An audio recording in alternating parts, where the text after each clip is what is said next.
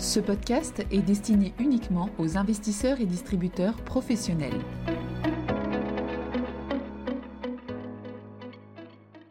Bonjour à tous, pour ce premier podcast de l'année 2023, nous allons parler de l'économie circulaire, dont nous allons rappeler les grands principes et les enjeux. Indiscutablement, l'humanité consomme trop de ressources. Chaque année, le think tank Global Footprint Network calcule le jour du dépassement qui est le jour à partir duquel l'humanité a consommé l'ensemble des ressources que la Terre peut reconstituer en une année. Le jour du dépassement a été de plus en plus tôt dans l'année au fil des dernières décennies. En 2022, le jour du dépassement a été le 28 juillet, ce qui signifie que pour régénérer ce que l'humanité consomme, il nous faudrait l'équivalent de une Terre trois quarts en termes de surface. Il est donc clair que nous consommons trop de ressources.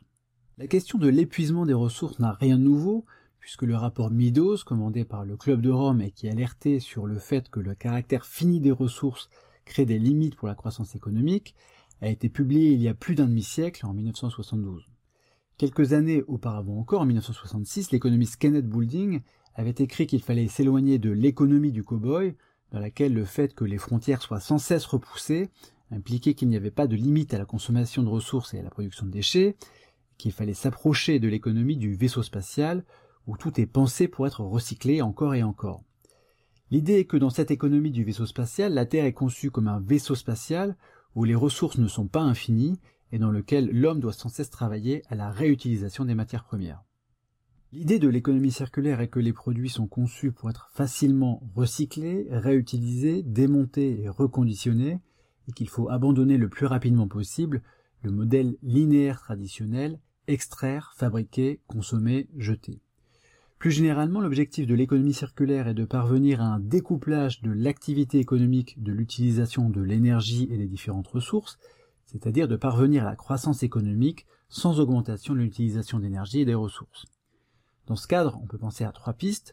Le fait de rendre l'énergie de plus en plus renouvelable, le fait d'utiliser l'énergie de façon de plus en plus efficiente, le fait de devenir de plus en plus efficient dans l'utilisation des matériaux, par exemple en augmentant la durée de vie des produits, en recyclant au maximum ou tout simplement en veillant à utiliser uniquement des matériaux qui sont réellement nécessaires.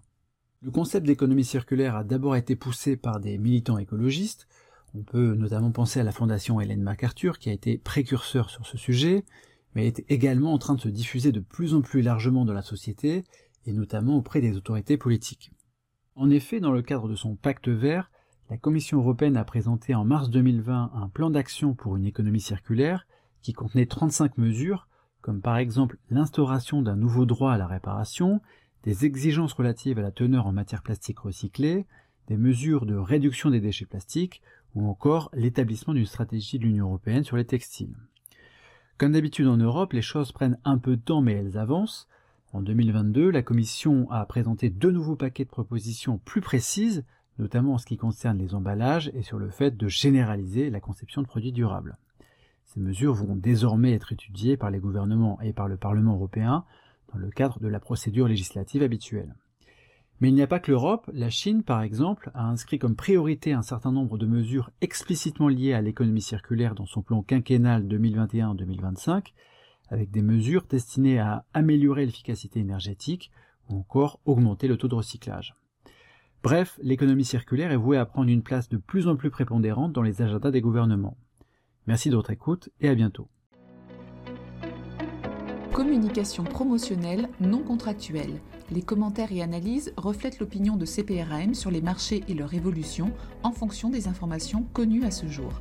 Du fait de leur simplification, les informations données dans ce podcast sont inévitablement partielles ou incomplètes.